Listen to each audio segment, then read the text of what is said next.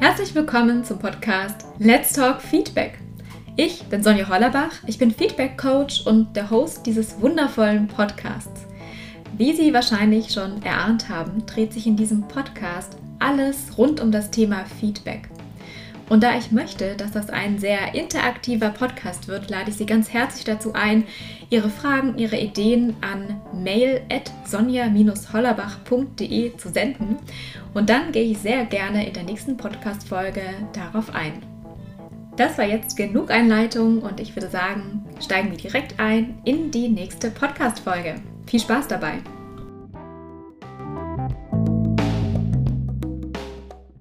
Hallo, schön, dass Sie heute wieder dabei sind.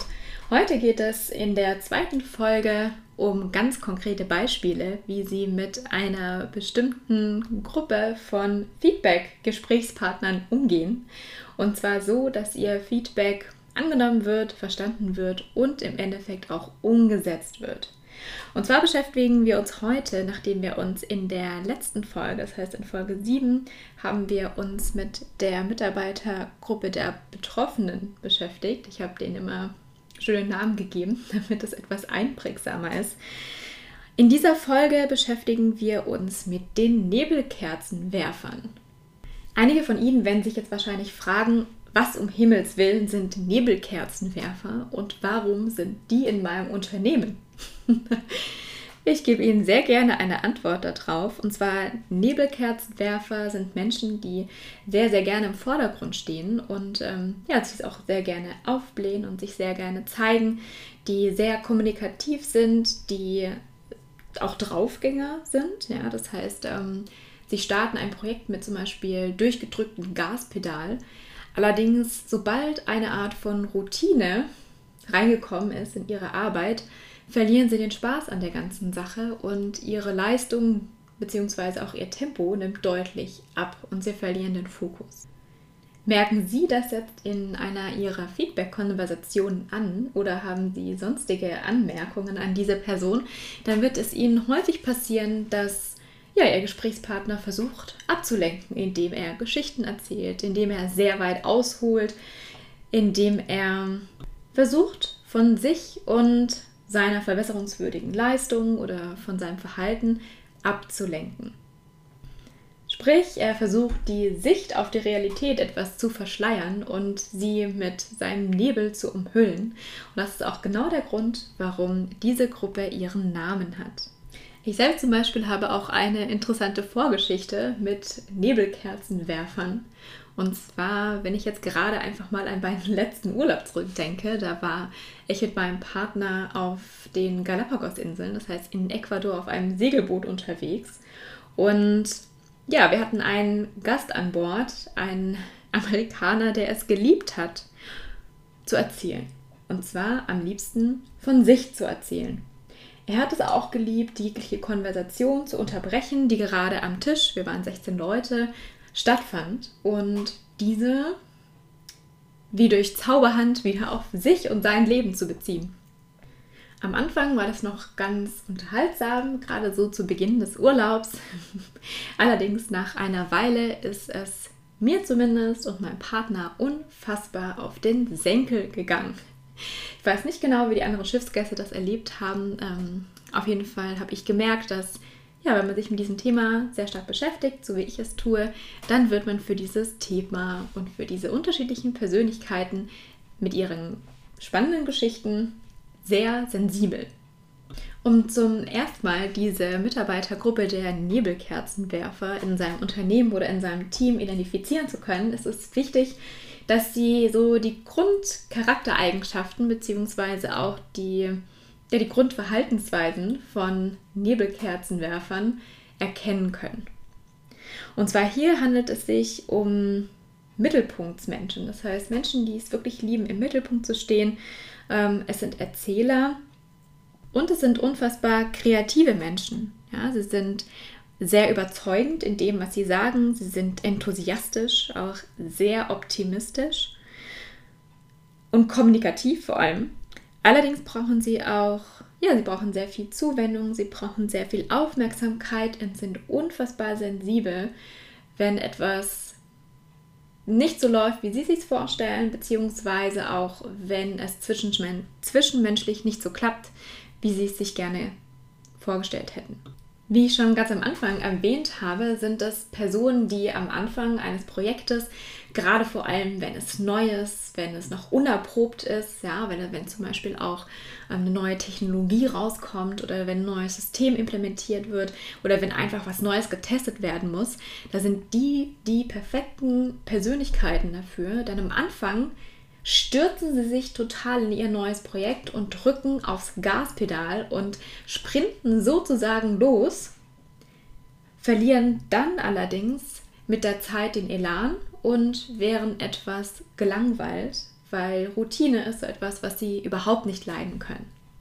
Sobald sich Routine in eine Aufgabe oder zum Beispiel zu viel Struktur oder zu viel Administrativarbeit in einer Aufgabe sichtbar wird, dann schweifen sie ab oder sie verlieren den Fokus, sie verlieren sehr stark das Interesse und lassen es womöglich einfach fallen.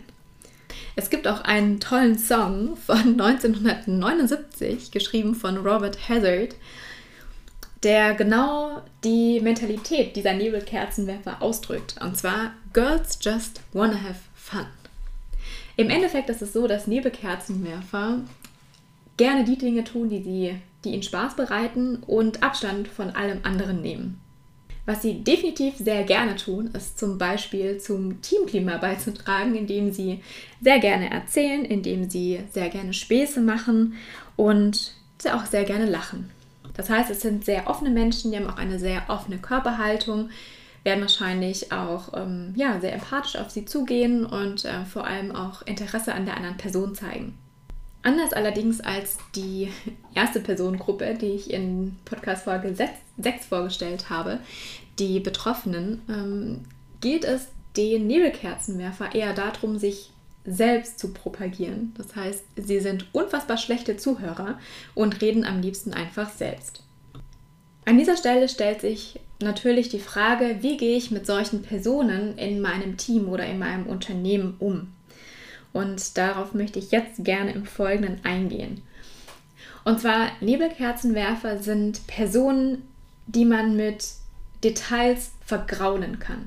Das heißt, für sie zählt wirklich dieses Big Picture, diese ganz große Story am Anfang. Sie müssen dieses Why verstehen und alles, was sich dahinter verbirgt. Das heißt, diese ganzen kleinen Bausteine, wie man dorthin kommt, wie das Ganze aufgebaut ist, etc., das ist ihnen erstmal total egal. Sondern wenn man ihre Begeisterung erlangen will, dann wirklich nur anhand von dieser Big Story und von überzeugenden Argumenten, die sozusagen das Gesamtbild beleuchten und attraktiv machen.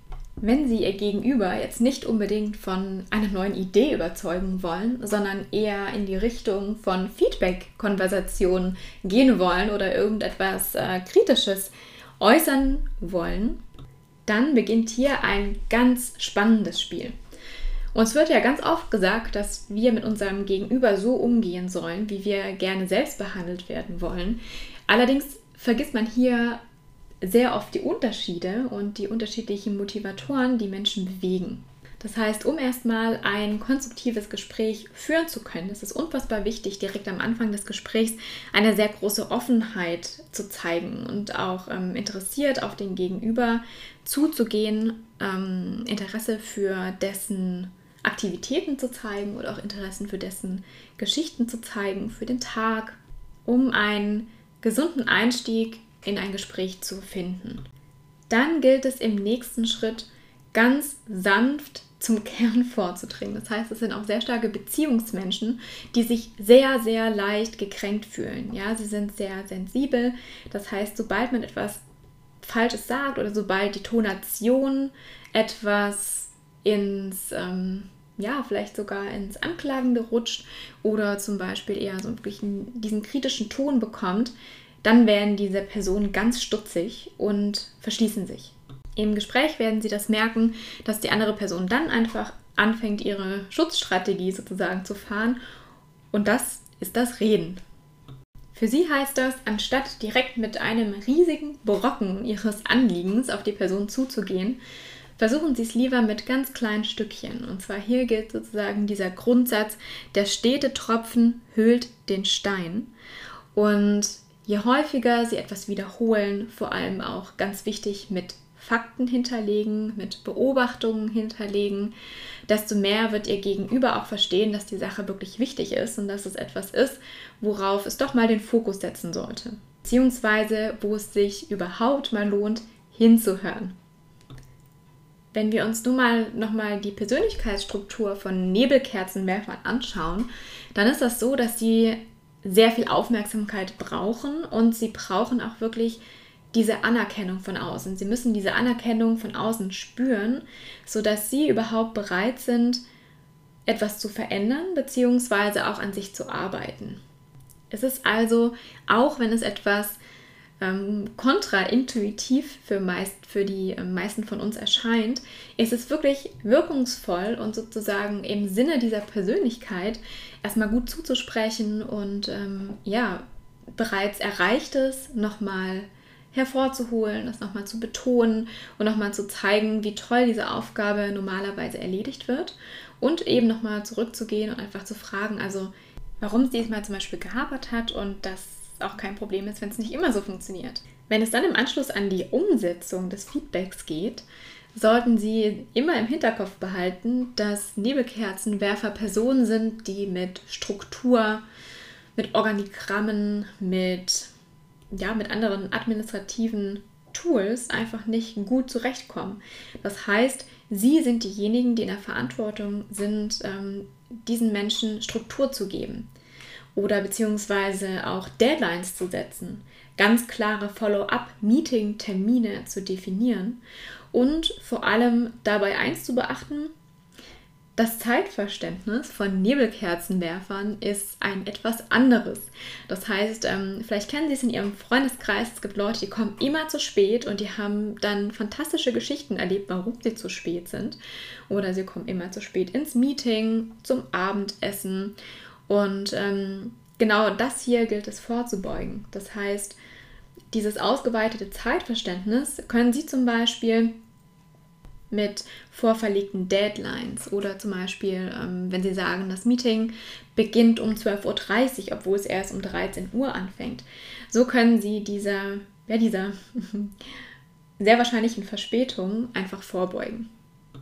Damit Ihr Gegenüber auch ganz genau weiß, was er umsetzen soll, sollten Sie eine ganz, ganz klare Agenda haben während dem Gespräch, was sie an den Mann bringen wollen. Das heißt, was sie vermitteln wollen, was die Quintessenz ihrer Aussage ist und vor allem auch, welche Punkte sie abhaken möchten. Ja, dadurch, dass sie diese Agenda haben, können sie es natürlich können sie sehr gut vorbeugen, dass ihr Gegenüber anfängt mit Nebelkerzen zu werfen und sie sozusagen ja, zu verwirren oder ihnen die Sicht auf ähm, das Essentielle zu vernebeln. Das heißt, eine klare Agenda, ganz viel Klarheit in ihren Worten und in ihren Erwartungen und eben auch eine sehr gute Vorbereitung auf das Gespräch ist das A und O für einen erfolgreichen Ausgang von Feedbackgesprächen. Ebenso wichtig ist es außerdem, dass ihr Gegenüber, das heißt der Nebelkerzenwerfer, am Schluss des Gesprächs nochmal ganz genau in eigenen Worten formuliert, was die Quintessenz dieses Gesprächs war und was von ihm in Zukunft erwartet wird. Es kann nämlich gut sein, dass Sie ihn während Ihrer ausschweifenden Erzählungen oder während Ihrer glasklaren Ansprüchen und Ihren ganz klaren Erwartungshaltungen einfach verloren haben. Ja, und durch dieses Nachhaken stellen Sie einfach nochmal sicher, dass Sie am Schluss von der Konversation zufrieden sind und Ihr Gegenüber auch ganz genau weiß, was er zu tun hat. Bleibt am Schluss noch die Frage, wie Sie Ihren Nebelkerzenwerfer motivieren können. Das heißt, motivieren, Neues umzusetzen oder auch ähm, ja, Arbeit einfach weiterhin gut zu machen und ähm, ja, einen zufriedenstellenden Job zu erledigen. Und da möchte ich Ihnen folgende Dinge mit an die Hand geben. Also generell gefällt es diesen, dieser Personengruppe sehr gut, wenn sie anders ist und wenn sie eben aus Gewohnheiten ausbricht, wenn sie einfach ähm, nicht dem 0815 Standard entspricht. Das heißt, geben Sie ihr sehr viel Freiraum in dieser Phase, vor allem eben auch, ähm, wenn es um Neues geht. Ja, Sie lieben es total, Neues anzustoßen, sich in Neues reinzufuchsen und ähm, nutzen Sie das einfach, wenn Sie Early Adopters brauchen oder wenn Sie Leute brauchen, die ganz begeistert an, am Anfang euphorisch etwas Neues ausprobieren, da sind diese Personen ganz genau die richtigen Ansprechpartner. Geben Sie ihnen auch hierbei sehr viel Freiraum. Ja, legen Sie klare Deadlines fest und äh, wenn Sie die Kontrolle nicht so freilassen können, dann setzen Sie diese Deadlines sehr gerne auch zeitnah. Allerdings lassen Sie Kontrolle aus dem Spiel. Ja, was neben Nebelkerzenwerfer überhaupt nicht abhaben können, ist das Gefühl, kontrolliert zu werden. Wenn Sie dann noch Verantwortung dazu packen, zu diesem Freiraum, dann haben Sie sozusagen dieses größte Motivationspaket, was auf kürzeste Zeit äußerst motivierend wirkt, gelegt.